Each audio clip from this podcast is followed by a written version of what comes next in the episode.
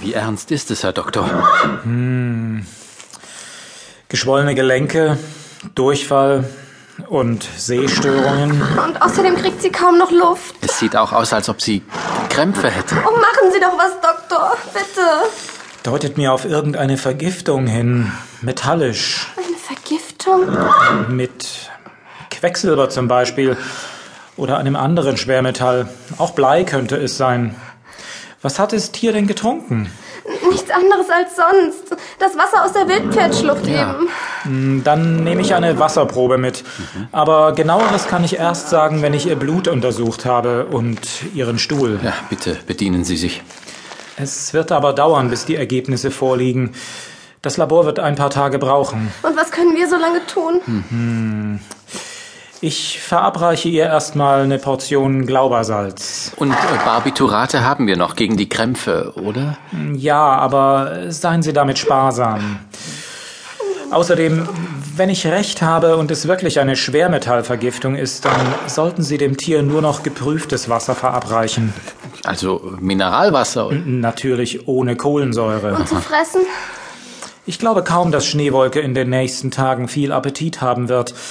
Wenn doch, dann geben Sie ihr die doppelte Ration Hafer, damit sie wieder zu Kräften kommt. Ja, ist gut. Machen wir ja. Ach, und schauen Sie sich bitte auch noch Flicko an, das Fohlen. Es hat ähnliche Symptome. Und die anderen Pferde? Und die ganzen Rinder? Bisher nichts. Zum Glück.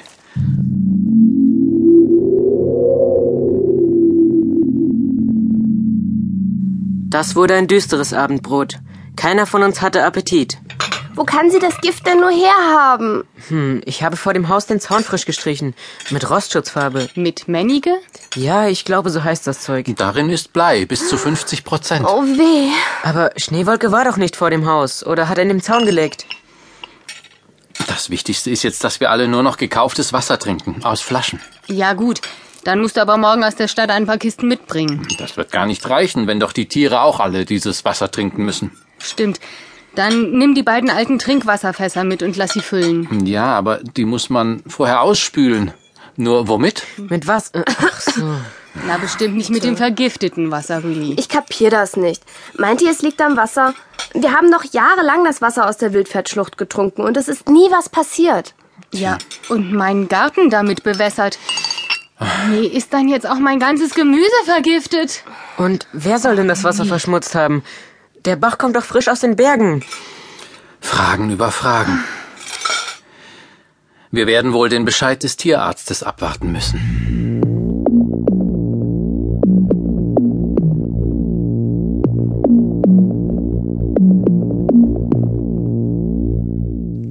Am nächsten Tag fuhr Vater in die Stadt. Erst am Abend kam er wieder. Aber wir hatten keine guten Neuigkeiten. Paps, das Fohlen ist tot. Wo liegt es? In der Wildpferdschlucht.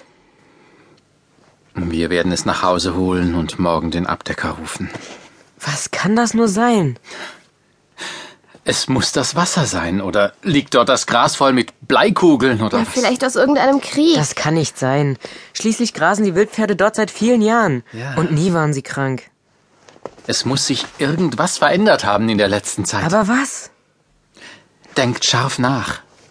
Wir müssen dem Gift auf die Spur kommen. Schneewolke, geht es immer noch nicht besser. Oh, Papsi darf nicht sterben. Lieber Gott, bitte hilf uns.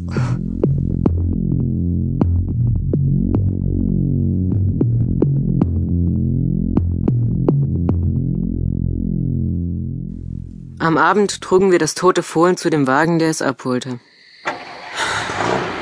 Ist schon schlimm, wenn ein Leben endet, bevor es richtig angefangen hat. Ja, aber Flicko ist jetzt bei Gott, nicht wahr? Ich bin sicher, Gott gibt ihm den rechten Platz. Er hat es auf sein Herz genommen.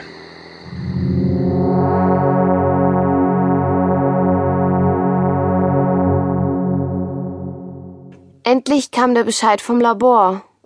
Blei. Und das mitgeschickte Wasser ist auch verseucht. Was kann das nur sein? Die ganze Zeit denke ich an was und ich komme nicht drauf. Hallo, Paps. Du, ich habe in der Schule mit Chipper gesprochen. Sensationelle Neuigkeit.